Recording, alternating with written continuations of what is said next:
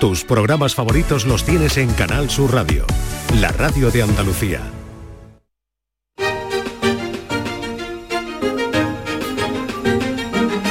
En Canal Sur Radio, Días de Andalucía, con Carmen Rodríguez Garzón.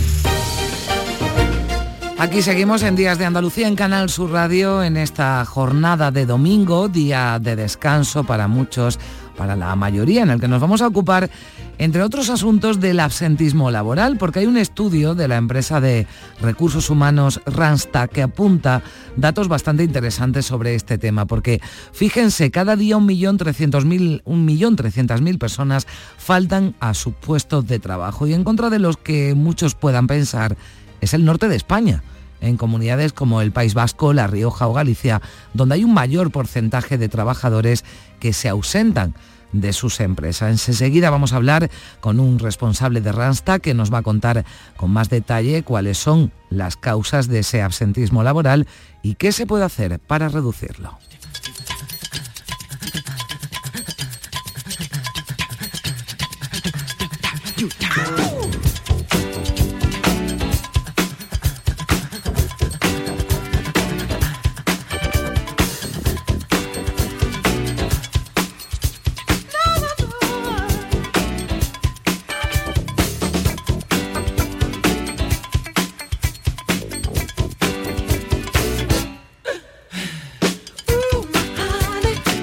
Hemos quedado además con Carmen Tortosa, que fue médico, evaluadora de incapacidades y que ahora se dedica al cine. Su cuarto cortometraje se llama El Tribunal. Buenas tardes. Buenas tardes. Me traigo aquí la, uh, todos los papeles. Vamos a ver. Sí, me encuentro de baja hace ya un periodo relativamente largo, sí, unos 12 meses. Entonces llevo muchos años que tengo un, no puedo tirar de, mí. Eh, hace como, en el 19 estuve en la UCI, tuve una sepsis por neumococo. De noche le dan como si fuese ataque epiléptica. Pues son las historias que se cuentan en este cortometraje El Tribunal, historias de cinco pacientes que han pasado por un tribunal médico. Hay un carnicero, un profesor universitario, un funcionario de prisiones, también una trabajadora de la vendimia y una enfermera.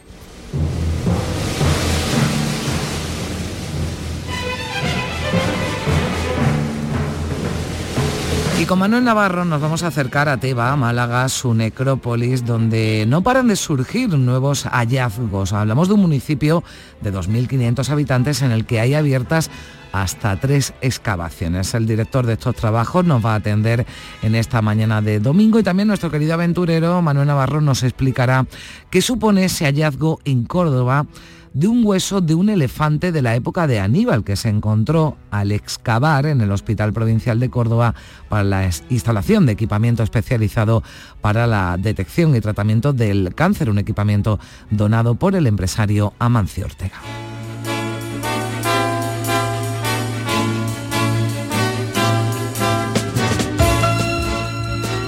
Pues no me negarán que tenemos cada fin de semana en Días de Andalucía muchas historias que nos darían para varias películas como las que se están viendo ya en el Festival de Cine de San Sebastián, a donde se ha ido Juan Luis Artacho, que nos va a hablar también este domingo de algunas de las cintas que participan en la sección oficial y otras que no, pero que se están llevando todos los titulares, como el documental de Josu Ternera de Jordi Évole. ¿Recibió usted instrucción militar de ETA? Sí. ¿Participó en algún atentado con víctimas mortales? Sí. ¿Qué diferencia eh, ve usted entre matar por un dios o matar por la patria? Pasaron las 48 horas y ETA asesinó a Miguel Ángel Blanco. ¿Se plantea usted dejar ETA? ¿Por qué? Y anunció el comunicado final de ETA. Del final de su trayectoria. Llega tarde. Eso había que haberlo hecho mucho antes. Si ahora tuviese delante a una de las víctimas, ¿qué le diría? El dolor va a disminuir el que yo le diga. Matar es una mochila que esa persona la llevará hasta el final de sus días. ¿Usted lleva esa mochila? Evidentemente que arrastra esa mochila.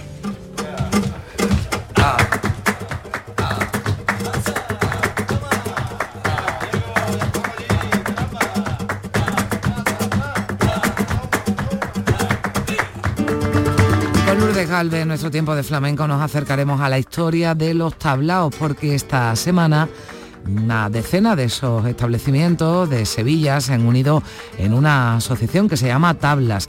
Son un gran reclamo turístico y se unen para llegar a más mercados y para convertir a Sevilla en la capital mundial del flamenco.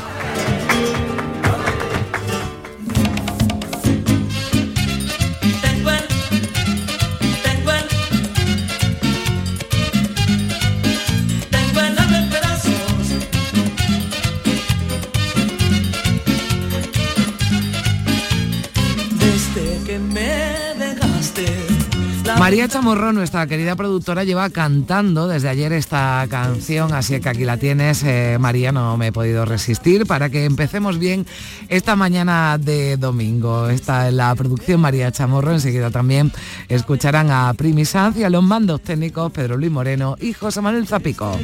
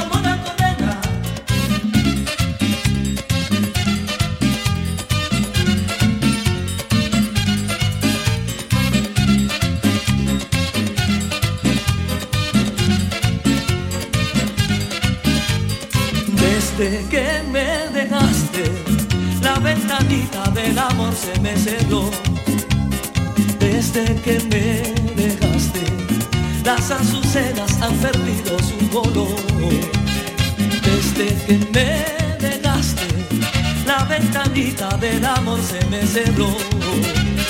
Desde que me dejaste, no hago más nada que extrañarte corazón. en pedazos, ya no aguanto esta pena. Tanto tiempo sin verte, es como una condena. Días de Andalucía. Canal Sur Radio. Noticias. La vida es como un libro y cada capítulo es una nueva oportunidad de empezar de cero y vivir algo que nunca hubieras imaginado. Sea cual sea tu próximo capítulo, lo importante es que lo hagas realidad. Porque dentro de una vida hay muchas vidas y en Cofidis llevamos 30 años ayudándote a vivirlas todas. Entra en cofidis.es y cuenta con nosotros. Con la formación profesional, el futuro es presente. Porque aprendo en el centro y practico en la empresa. Ministerio de Educación y Formación Profesional, Gobierno de España. En cofidis.es puedes solicitar financiación 100% online y sin cambiar de banco. O llámanos al 900 84 12 15. Cofidis, cuenta con nosotros. Este domingo 24 de septiembre llega el segundo partido de la Liga Andaluza en Canal Sur Radio. Desde el Estadio Benito Villamarín, Betis, Cádiz, Pellegrini y Sergio González frente a frente. Y además Las Palmas, Granada y toda la primera federación con atención especial al duelo Linares-Málaga. Te lo contamos todo desde las 3 de la tarde en la gran jugada con Carlos Gonzalo y Jesús Márquez. Síguenos en FM por Canal Sur Radio y también por internet en nuestra aplicación móvil y en nuestra web. Contigo somos más Canal Sur Radio. Contigo somos más Andalucía.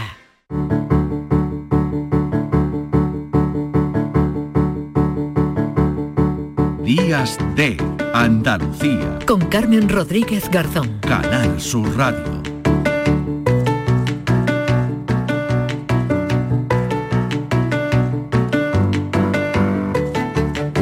Nos interesamos por ese informe del que hablábamos al principio, informe de la empresa de recursos humanos Randstad sobre absentismo laboral. El último se publicó este verano con datos del primer trimestre de 2023. Son datos que indican que el absentismo laboral provocó la pérdida de un 6,3% de horas porque, fíjense, cerca de 1,3 millones de trabajadores con baja falta a diario a su puesto. Por comunidades autónomas son el País Vasco, Galicia y Cantabria las que mayores tasas de absentismo registraron. Por contra, las que menor tasa tuvieron Baleares, La Rioja y la Comunidad de Madrid. Un informe que analizamos a esta hora con Valentín Bote, que es el director de Randstad Research. Valentín, ¿qué tal? Muy buenos días.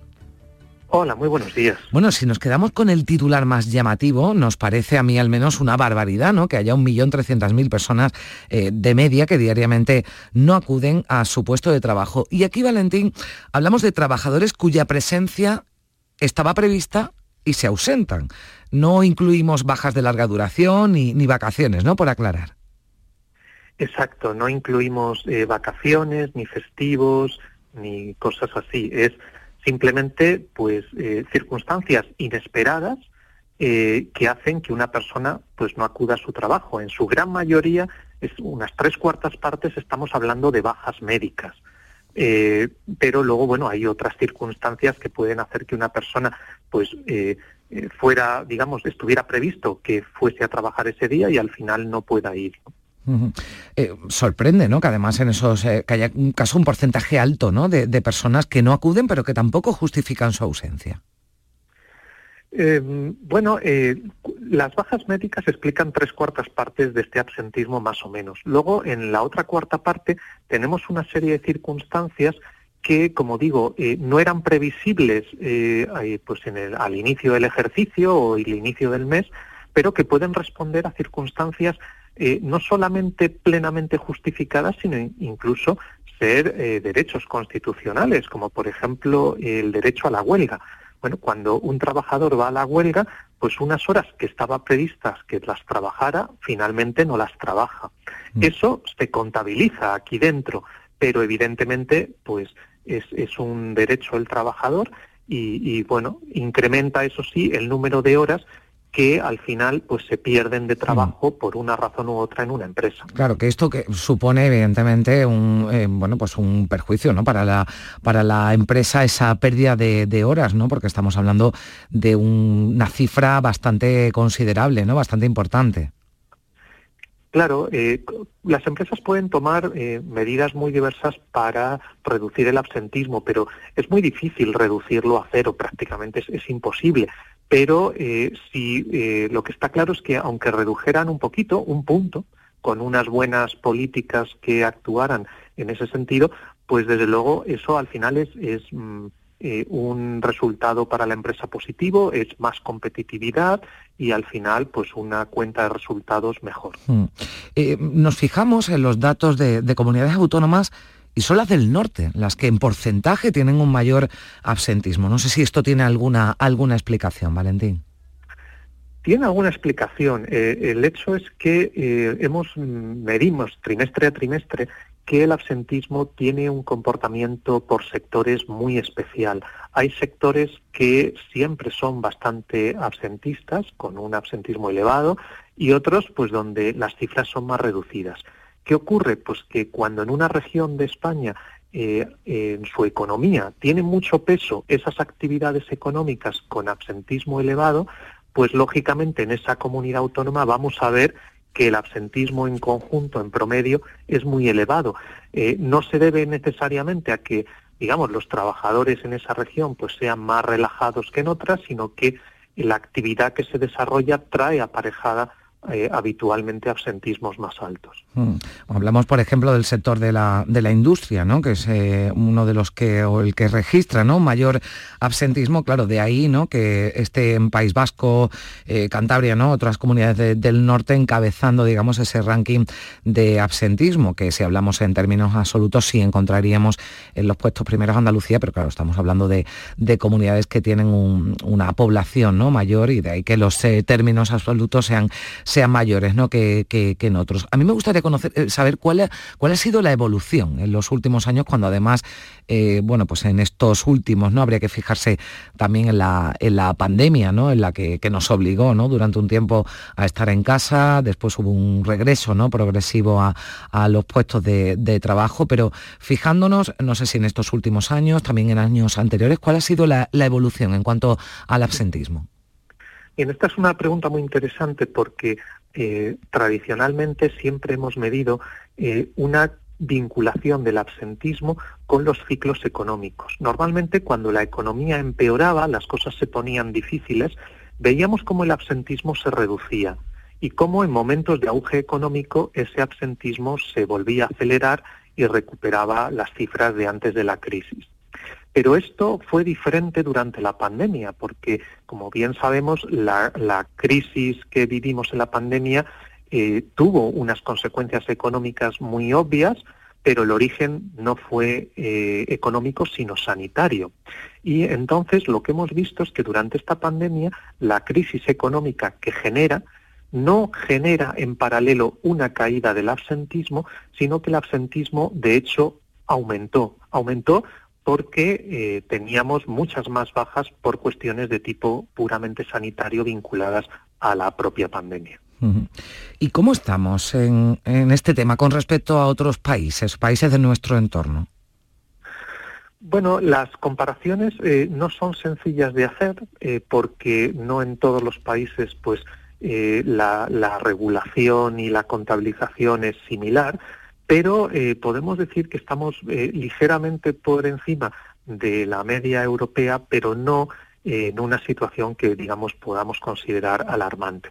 De nuevo, también hay que tener en cuenta que la composición sectorial de otros países es muy diferente y eso puede hacer que también pues la, la, medición de las cifras globales de absentismo pues no sean estrictamente comparables, igual que aquí comunidad a comunidad pues mm. eh, por esa explicación que hemos dado de la diferente estructura de sectores, pues hace que no sea estrictamente comparable. Claro, eh, yo entiendo que es complicado ¿no? poder hacer una radiografía exacta, pero bueno, sí, eh, en este informe yo creo que queda eh, bastante claro, por lo menos, bueno, dibujar ¿no? un escenario general y cuál es el comportamiento, en este caso, de, los de los trabajadores. Pero ya para terminar, Valentín, antes le preguntaba ¿no? qué suponía para, la, para las empresas ¿no? esta, esta pérdida de horas, evidentemente con un perjuicio económico, pero um, usted hablaba de, de mecanismos ¿no? que pudieran realizar las empresas para frenar el absentismo laboral o al menos para paliarlo, ¿no? ¿Qué, pueden hacer o qué están haciendo las empresas para ello? Bien, el punto de partida siempre tiene que ser un diagnóstico muy, muy realista y muy honesto de, de cuáles son las causas que generan absentismo en esa empresa, porque no valen recetas generales. En algunos casos, pues eh, hay empresas que tienen un elevado absentismo porque, por ejemplo, tienen muchos accidentes laborales. Entonces ahí sin duda, pues eh, avanzar y mejorar en las políticas de prevención de riesgo va a hacer que el absentismo se le reduzca de manera inmediata. Pero en otros casos, pues hay empresas que experimentan, por ejemplo, problemas de absentismo, pues de lunes y viernes, el típico absentismo de muy corta duración, pues vinculado a, eh, gente que eh, bueno, pues que tiene a lo mejor una actividad el fin de semana que le impide ir el lunes a, trabajar, no están en condiciones. En estos casos hemos visto eh, recetas muy imaginativas, hasta mm. incluso premios económicos para la empresa no para el trabajador no absentista, que al final del trimestre, pues si no ha tenido horas perdidas por absentismo, recibe una compensación económica adicional a su salario. Esto es un poco extraño, dices, me pagan mm por, hacer, mi trabajo. por hacer mi trabajo. Sí, pero en un análisis muy frío, si te ahorras 10 por absentismo y dedicas a estos premios 5, pues la empresa se ha ahorrado 5 mm. y al final pues las cuentas le salen. ¿no? Mm. Fíjese que hace unos meses hablábamos eh, aquí en este programa ¿no? con una empresa de, de Málaga ¿no? que había instaurado esa jornada laboral de, de cuatro días, ¿no? Que también es algo que, bueno, pues se están llevando a cabo de momento como eh, algo muy puntual, ¿no? Y con, experiencias todavía eh, puntuales, pero, pero nos decían que el absentismo laboral había descendido, ¿no? Desde que habían instaurado esa, esa jornada de, cuatro días ¿no? laborales. No sé, lo, digo, lo dejo ahí porque también entiendo que es una, una forma ¿no? de, motivar al, al, trabajador, pero claro, eh, esto cada empresa, cada, cada territorio también tiene sus propias características y, y, bueno, pues ahí están también las soluciones imaginativas, como, como decía Valentín Bote, director de Randstad Research. Le agradezco muchísimo que nos haya acompañado estos minutos aquí en Días de Andalucía en, en Canal Sur Radio. Que tenga usted un buen día. Muchas gracias. Gracias, un placer. Adiós.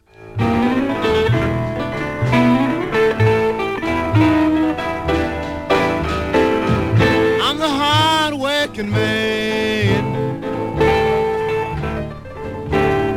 Come straight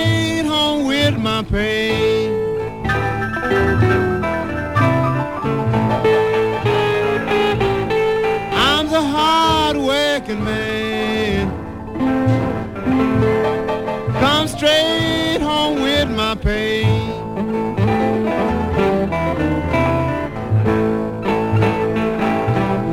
Well, I don't know the reason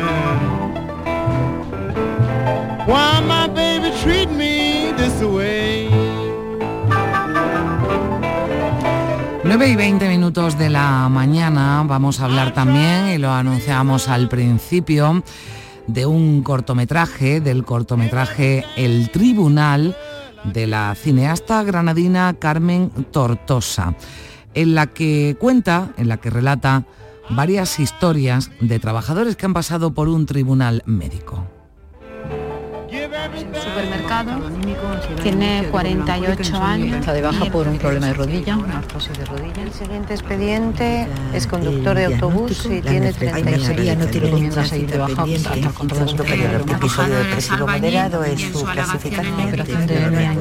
Esperamos entonces a ver evolución. Bueno, pues se van contando esas historias. Eh, Primi Sanz, ¿qué tal? Muy buenos días. Hola, muy buenos días. Efectivamente, el pasado 18 de este mes de septiembre se presentó en Granada este cortometraje que se titula El Tribunal y que también se va a poder ver el próximo domingo, día 1 de octubre, en el Festival Alcances en, en Cádiz. El Tribunal, del que acabamos de escuchar este fragmento, muestra la realidad de trabajadores que se encuentran en situación de baja laboral prolongada o que van a solicitar esa valoración de incapacidad permanente. Es una resolución que depende del dictamen del equipo de valoración médica conocido popularmente como el tribunal. Su directora, la granadina Carmen Tortosa, ha sido médica y en los últimos años de su carrera ha formado parte de este equipo de valoración de incapacidades, así que imagínate la de historias que Sí. ha vivido en primerísima persona. ¿no? Carmen Tortosa, a la que ya podemos saludar. Hola Carmen, ¿qué tal? Buenos días. Hola, buenos días, ¿qué tal? ¿Qué tal? Bueno, pues aquí han mezclado, ¿no? Digamos, tus dos eh, trabajos y tus dos pasiones, la, la medicina, tu trabajo también en ese equipo de valoración de, de incapacidades, en lo que conocemos como tribunal médico y también como, como cineasta, ¿no? Creo que se te han quedado muchas en el, en el tintero, en, e- en- en este trabajo, ¿verdad?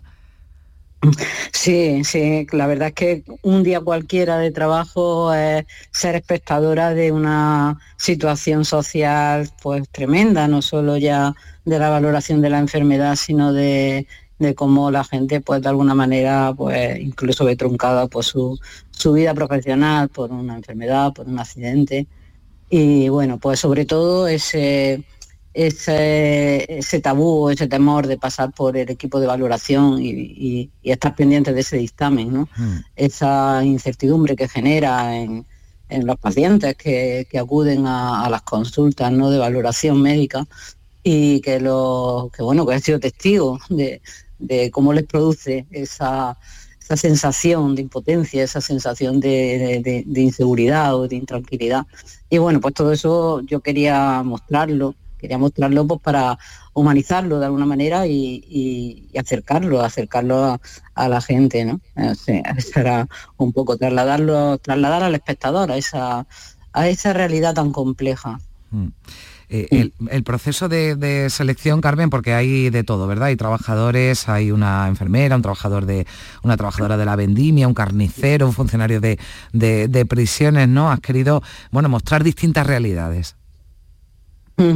Sí, sí, eh, bueno, la, eh, la selección se basaba un poco también en la, en la gente que comunicaba bien, que, estaba también de acuerdo con, hacer este, este trabajo, ¿no?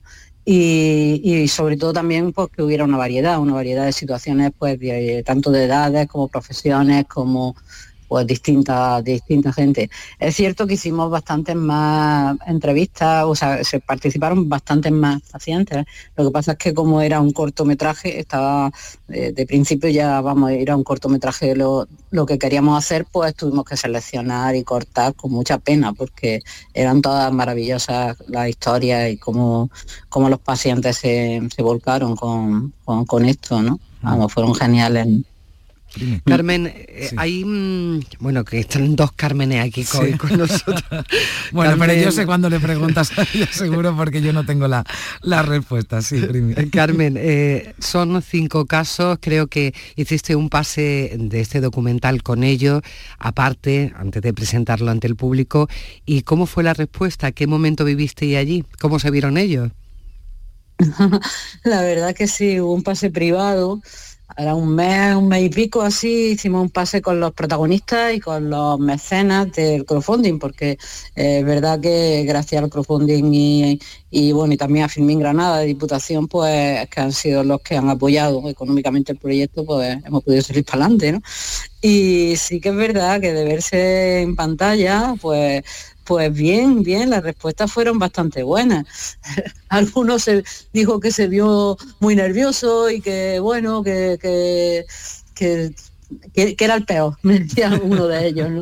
Digo, no, no, no, que va, que va, está genial, si gracias a vosotros pues esto puede estar aquí y puede servir pues para que, eh, pues eso, humanizar de alguna manera pues esta situación tan compleja, ¿no? Porque mm. es verdad que la la sociedad actual pues no, no ayuda para nada en, todas las situaciones que hay. Mm, bueno, es traumático llegar al tribunal, me imagino. Mm, pues sí, yo pienso que sí, creo que a nadie le gusta, pero que puede ser más eh, es que nos puede tocar eh, a cualquier persona, ¿no? Por eso eh, la escena final o la parte final del, del docu, aunque está un poco, pues se ve un recorrido por, una calle con mucha gente y hay un silencio y es que de, alguna manera cualquiera de nosotros pues nos podemos ver en esa situación, mm. en, el día menos pensado. Claro, porque mm. hablamos de, personas que, bueno, pues por distintos motivos, ¿no? Tienen una baja laboral eh, prolongada por alguna enfermedad, por alguna eh, dolencia en la que, bueno, pues tienen normalmente, bueno, un médico, su médico, sus médicos, ¿no? Que van siguiendo su caso, pero claro, en este, en este tribunal, Carmen, se, enfrentan, ¿no? digamos, a, a desconocidos, ¿no? A los que tienen que que explicar con todos los nervios, porque no creo que a nadie, que a nadie le sea agradable ¿no? ponerse de, delante de, desconocidos y explicar, y explicar su, caso, ¿no? Y eso entiendo que será común entre, entre todos los, los que acuden a, los tribunales médicos.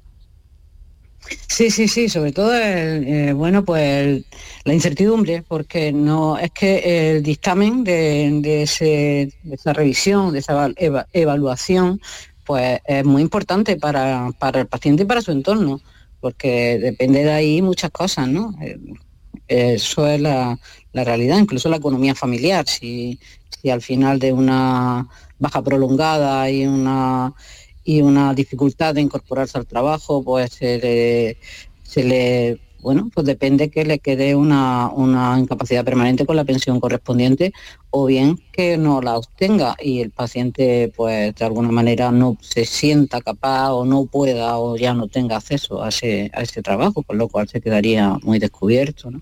Entonces una decisión muy importante para, cada una de las personas que, que acude a esa valoración. ¿no?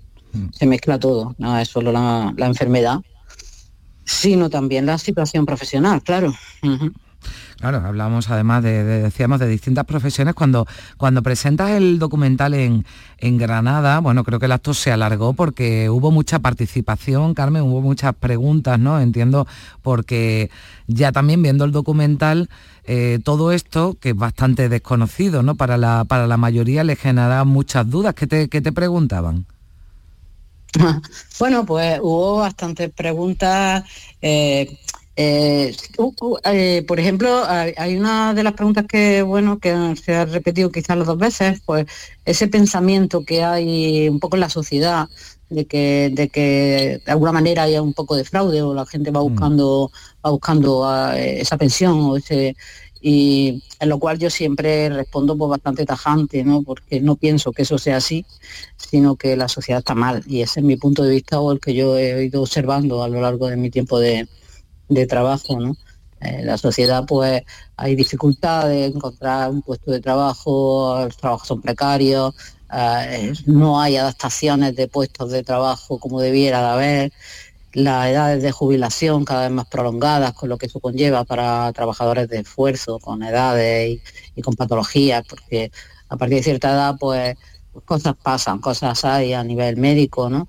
y todo esto dificulta el trabajo, ¿no? Y bueno, pues toda esa serie de, cosas, también la parte asistencial, con la lista de espera prolongada, la dificultad de acceso a especialistas, todo eso puede hacer que las bajas se prolonguen, ¿no? Y muchas veces esas bajas prolongadas luego van alejando dificultando a ese trabajador para, para la vuelta, para la vuelta que se hace pues como más difícil en caso de luego pues darle un alta, ¿no? Mm. Y en fin, es una situación muy, pero que muy compleja, ¿no? Mm. Y, bueno, y que se ve eh, reflejada en este documental, en este corto, cortometraje que podía haber dado para, para un largo, ¿no? Pero de momento el proyecto era lo, que tenía. De todas formas, por donde por donde vais, Carmen, por donde vas, eh, bueno, pues eh, está teniendo muy buena acogida de, público, ¿no? Que participa, que pregunta, que tiene, tiene dudas y también, bueno, pues premios, ¿no? Que, que estáis recibiendo, estáis en los festivales, vas a estar en el Festival Alcances, que estamos hablando de, una, de una cita ¿no? de, alto nivel. Eh, no es tu primer eh, trabajo, ¿no? pero parece que con este eh, está cosechando ¿no? mucho, mucho interés, Carmen. Sí, yo creo que expectativas pues genera, porque ya te lo decía al principio, ¿no? Es un tema como muy tabú. Entonces voy a pasar por el tribunal, que lo hemos oído casi todos, ¿no? Pues eh, es verdad que yo, muchas veces el paciente me decían, dice, que yo no he dormido, es que yo no sé lo que es pasar por el tribunal. Usted es el tribunal cuando van a la consulta, mm. el día que hacer la valoración, ¿no? Porque sí que hay un poco también de desconocimiento, ¿no? El médico que hace la valoración, bueno, pues que que eh, hace un informe médico de síntesis que es el que, el que remite al equipo de valoración, al, al tribunal médico, ¿no? Y este pues allí Costa eh, tiene su ese informe médico del médico que lo ha atendido y aparte pues toda la, vida laboral del paciente y la información clínica, ¿no? que también tiene también el médico evaluador. Entonces ese, ese trayecto pues también es un poco desconocido y también creo que se deja un poco ver a nivel de mm. la, de la consulta, o sea que expectativas genera. Y luego, pues a nivel profesional, creo que es un corto que hemos trabajado con un equipo maravilloso. Y director de fotos Sergio Caro, el montador Rubén, el producción de sonido José Tomé, sonido directo José de los Ríos, en fin, Marta García, Fernando, en fin, han sido todos una maravilla de, equipo, la diseñadora, me ha hecho el cartel, o sea, que el equipo con el que he contado, pues pues ha sido muy bueno, creo que el resultado es bastante bueno. Sí, la línea de, la que yo quiero trabajar, que, son pues contar eh, realidades, contar realidades desde, desde lo más, de una forma también contemplativa, eh, mm. para generar reflexión contemplativa y, y o sea, demostrarla, simplemente mostrarla sin que haya una voz, ¿no? sin que haya una entrevista directa de una persona que, da opiniones. esa es mi, la manera que yo quiero seguir y quiero es lo que, que he estado haciendo y lo que quiero seguir haciendo. Bueno, pues ahí está el tribunal, este cortometraje de Carmen Tortosa, cineasta granadina, que también ha sido y es médico también. Carmen, muchísimas gracias por estar con nosotros. Un saludo y que vaya todo bien. Venga, a vosotros, muchas gracias. gracias Buen día. Primi, hasta luego. Hasta luego entonces. I just wanted you to go on A&R yes. Okay, I'll try. Okay?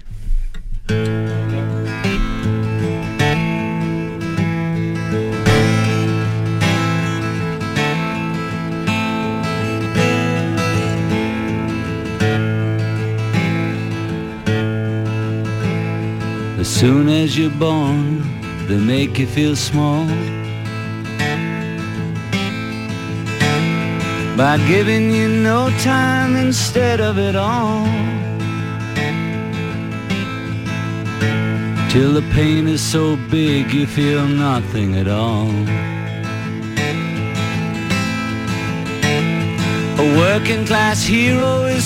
Cantaba John Lennon en su primer disco en solitario a los héroes de la clase trabajadora. Se está hablando y mucho de un joven, Nano Junior, que tiene dos trabajos, repartidor durante el día y camarero en un restaurante de noche, eh, para ayudar a mantener a su familia. Es muy joven, acumula más de 200.000 me gustas en un vídeo que publicó en su cuenta de TikTok. En un primer vídeo hacía un llamamiento a los jóvenes para que valoren lo que tienen y contaba su historia personal. Vamos a ver, chavales, yo tengo una pregunta muy seria. Si tú vienes de una buena familia, bueno, que tienen, tienen dinero, te dan tu paga, te compran tus cosas, tu chándal, no sé qué, tus mierdas, no te falta de nada. ¿Por qué dejas el instituto? ¿Por qué te gastas ese dinero que te dan tus padres, que yo sí sé trabajan de verdad, en porro, en beber, en fiesta, en mierdas? ¿Por qué si no te falta de nada como si fueras de barrio, primo, que no sé qué, que no sé cuántas? Hermano, no vayas de lo que no eres porque no sabes lo dura que es esta vida en verdad. Yo vengo de una familia humilde y estoy con dos trabajos, matándome a trabajar, ¿para qué? Para, porque, por ejemplo, otro día le faltan unas zapatillas a mi hermana, pum, fui y se las compré. En casa falta aceite, compro una botella grande de aceite. Y aquí estoy intentando sacar a mi familia para adelante porque es lo que toca. Y vosotros que tenéis esa suerte de que podéis vivir tranquilos, una juventud más tranquila, y hacer las cosas bien, primo, estáis eh, dando disgusto a vuestros padres y os creéis calle, calle no es eso.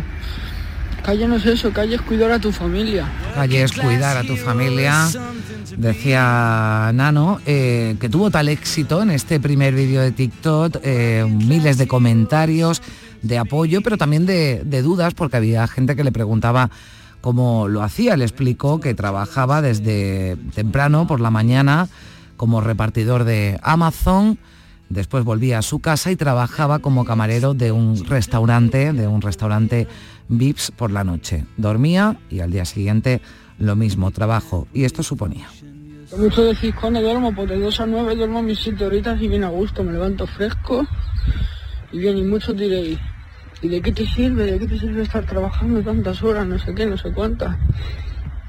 Mira, el otro día, por ejemplo, mi hermana pequeña de 13 años me dice, así de repente, Buah, te le voy contando a todo el mundo que tienes dos trabajos porque estoy muy orgullosa de ti, la gente flipa, no sé qué.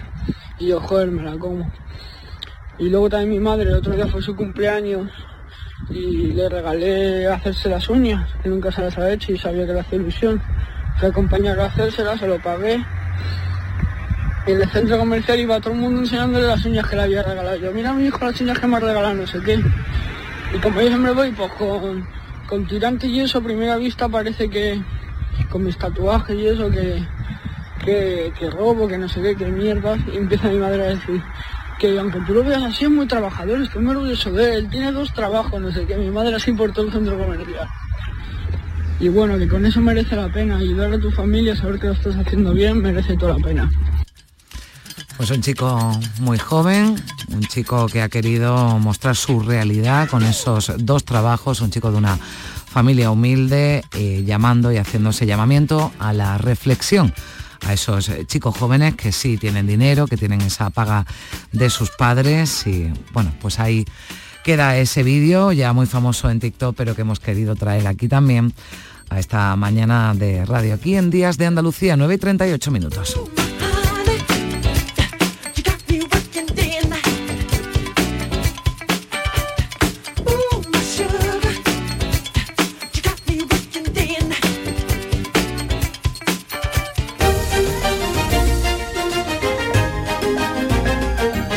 Sur Radio, Días de Andalucía, con Carmen Rodríguez Garzón. Con la formación profesional, el futuro es presente. Porque me da acceso a un trabajo de calidad. Ministerio de Educación y Formación Profesional, Gobierno de España. Canal Sur Radio. ¿Entrenar en casa o en el gym a la vuelta de la esquina? Basic Fit está disponible para ti. Haz del fitness tu básico con seis semanas extra y una mochila. Hazte socio ahora. Quedan cinco días. Basic Fit. Go for it. Ver condiciones en basic-fit.es. Los frigoríficos del ahorro, los frigoríficos Nevir. Selección de frío o congelador, motor inverter para bajo consumo, enfriamiento rápido, silenciosos. Sí, sí, frigoríficos Nevir. En blanco o inox, puertas reversibles. Ya lo hemos dicho, somos los frigoríficos del ahorro. Nevir, en las mejores tiendas. Las noticias que más te interesan te las cuenta Canal Sur Mediodía Sevilla. Y este miércoles te llegan desde Los Molares, que celebra su Feria de la Seda. Descubre el origen de esta cita y todas las sorpresas que te aguardan en esta edición. Canal Sur Mediodía Sevilla. Este miércoles, desde las 12, en directo desde el Ayuntamiento de Los Molares, con la colaboración del Ayuntamiento de Los Molares y la Diputación de Sevilla. Siempre has sabido que en Airesur encuentras todo lo que buscabas, lo que no sabías que querías hasta que lo viste y entonces supiste que ya no podrías vivir sin tenerlo. Un lugar que no deja de sorprenderte y mejorar para ofrecerte cada día todo lo que te gusta. Descubre todo lo que te estamos preparando en nuestra nueva web ccairesur.com y gana una tarjeta de 200 euros. Airesur, todo lo que te gusta. La mañana de Andalucía con Jesús Vigorra es actualidad, análisis, servicio público, entretenimiento y diversión. Comienza. Viene la jirafa, los leones y los guiris. Ellos son personas sin filtros. Ellos son transparentes. Ellos hablan sin complejos. Son los guiris. La mañana de Andalucía con Jesús Vigorra. Os espero de lunes a viernes a las 6 de la mañana. Canal Sur Radio. Somos más Andalucía. Días de Andalucía. Con Carmen Rodríguez Garzón. Canal Sur Radio.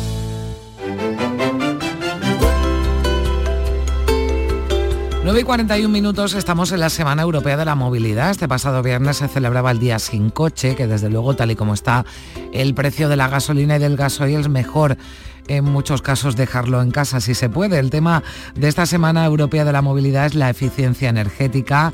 El lema Combina y Muévete tiene como objetivo sensibilizar a la sociedad sobre los beneficios de sumarse al transporte sostenible. Una Semana Europea de la Movilidad a la que se han sumado también desde las eh, franquicias de los eh, talleres en Midas. Francisco Mariño, franquiciado de Midas en Sevilla. Hola Francisco, ¿qué tal? Muy buenos días.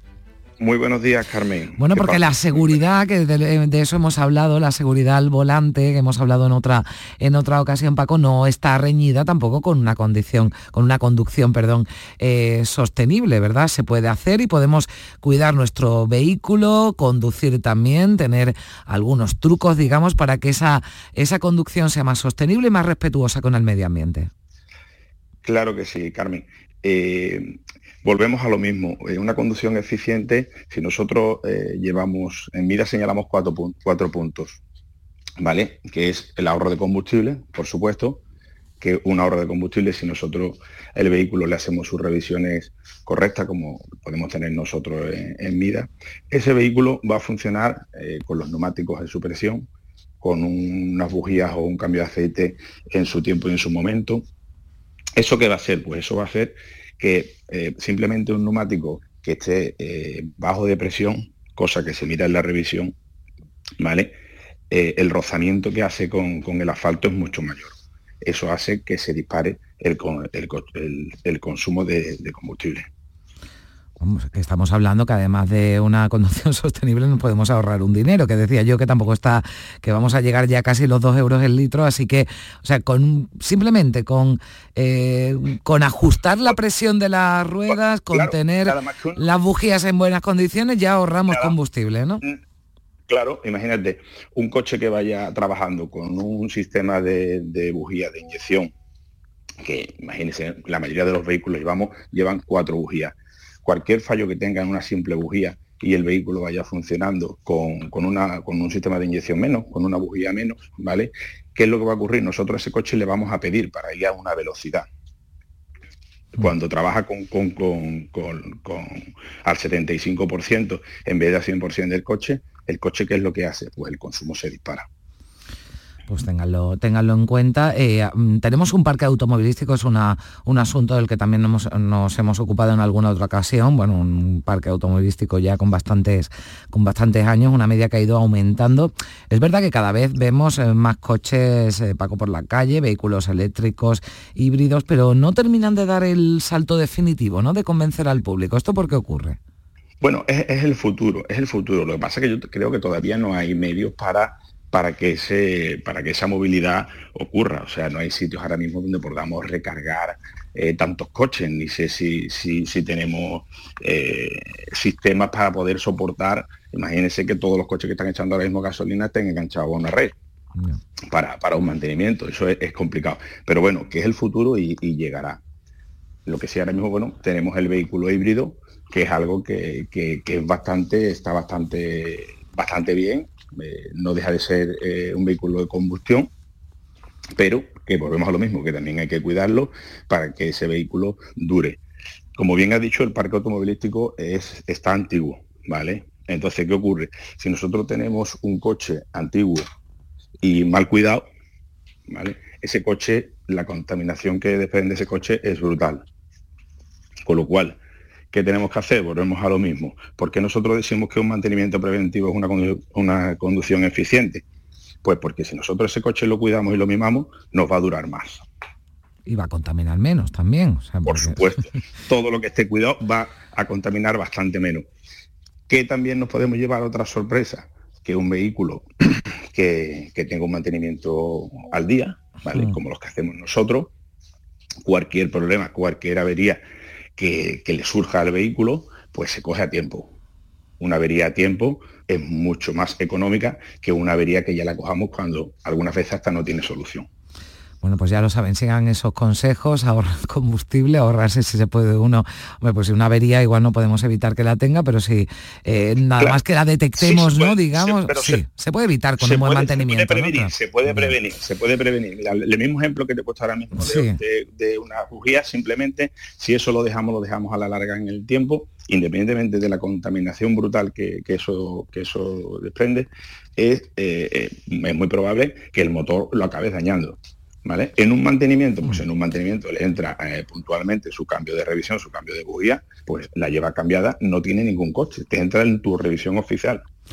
pues ya lo saben, eh, cuiden su vehículo, que estarán cuidando también, eh, se estarán cuidando ustedes y estarán cuidando al medio ambiente y a su bolsillo. Francisco Mariño, franquiciado de Midas en Sevilla. Gracias por estar con nosotros. Un saludo. Muchas gracias, Carmen. Gracias a ustedes.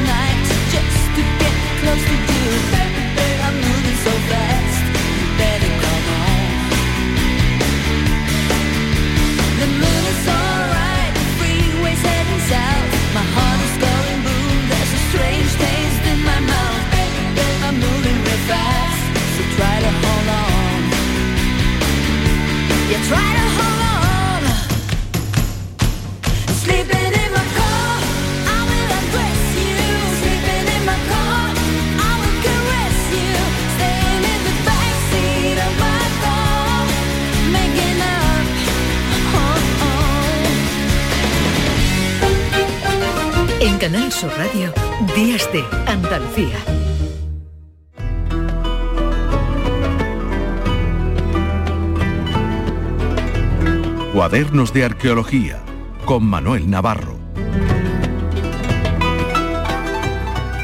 ¿Qué tal, Manolo? ¿Cómo estás?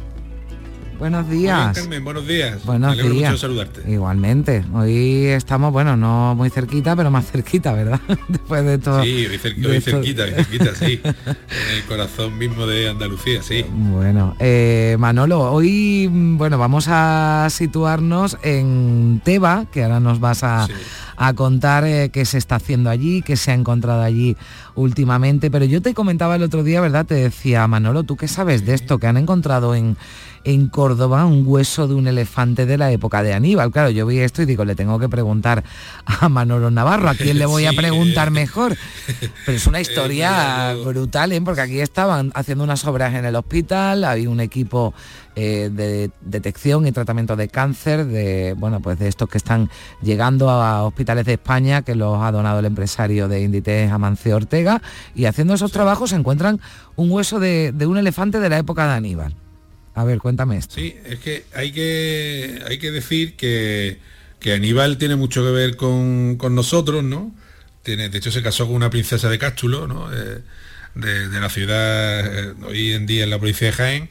Y hay que decir que la, las guerras púnicas se desarrollaron en gran parte en suelo eh, peninsular, de manera que aquellos conflictos que algunos autores califican como la primera guerra mundial, fíjate, ¿no? Porque fue un, un, gran choque entre las dos potencias del Mediterráneo del momento, que eran Roma y Cartago, pues como te decía, gran parte de, de, esa, de esa, guerra, incluyendo la célebre en batalla de Baécula, eh, que probablemente tuvo lugar en, en, la zona de Santo Tomé, también en la provincia de Jaén, y que, y que nosotros hemos seguido muy, muy de cerca, probablemente ese conflicto eh, pues pasó aquí y Aníbal eh, iba de un sitio para otro por la península, de una batalla para otra, y como parece ser que tenía su famoso elefante, uh -huh.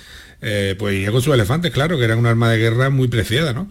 Que no solo elefantes grandes, grandes, el elefante africano, parece que era un elefante un poquito más pequeño, que es el que siglos después describe San Isidoro, el elefante de la eh, del, del Magreb, del norte de África, pero bueno, sí. eran elefantes a fin de cuentas que era un arma de guerra terrorífica, claro. Sí, porque quizás... Y, y, no, y no, sería raro que aparecieran, que fueran los elefantes de Aníbal, estos que están en Córdoba, porque te digo, a través del curso del Guadalquivir, mm. que es uno de los polos de, de esta guerra entre romanos y, y cartagineses, pues hubo varias grandes batallas que implicaron a, a miles de, de, soldados, de tropas de, de, ambos bandos, pues no sería raro que en, la, en las mismas puertas de Córdoba se hubiera desarrollado una de estas batallas y que estuvieran los elefantes, célebres elefantes de Aníbal ahí, sí, sí. Bueno, pues ya, probable, sí. ya algún día si no le dedicaremos a esto un poquito más de, de tiempo a los claro. elefantes de Aníbal, pero quería comentar esta, esta noticia que, bueno, pues que salía esta semana, aunque el hallazgo ya tuvo lugar eh, hace tiempo, pero daban a, a, conocer, pues lo han estado estudiando sí. Los investigadores, ¿no? Y que pertenece a un hueso de,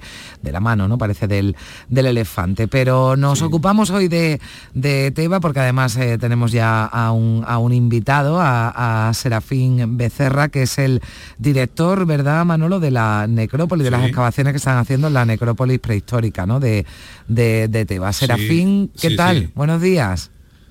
Hola, buenos días, ¿qué tal? Un placer buenos días. Serafín. Bueno, Manolo, Hola, ponnos un poquito en situación.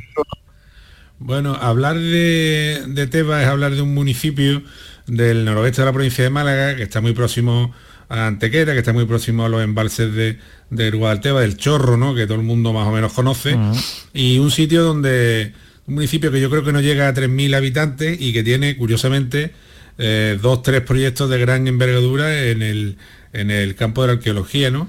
Eh, uno que afecta a los neandertales, la cima de, la, de las palomas, otro que está en, en el propio castillo y esta necrópolis de época eh, neolítica o de la edad del cobre, quizá también del bronce, que es donde está trabajando directamente eh, Serafín con Eduardo Vijande, con otra serie de arqueólogos, que son la nueva generación, digamos, que ahora mismo está eh, sacando los, los, grandes temas en Andalucía y que está, mm. eh, bueno, yo creo que excavando un, uno, una serie de monumentos de gran espectacularidad y probablemente eh, cuando ya nos contará Serafín con un mm. contenido arqueológico eh, muy reseñable. Bueno, Serafín, si no me equivoco, si no me corrige, el último hallazgo fue este verano, ¿no? De varios dólmenes, ¿no? Que encontraste en, en una de esas excavaciones.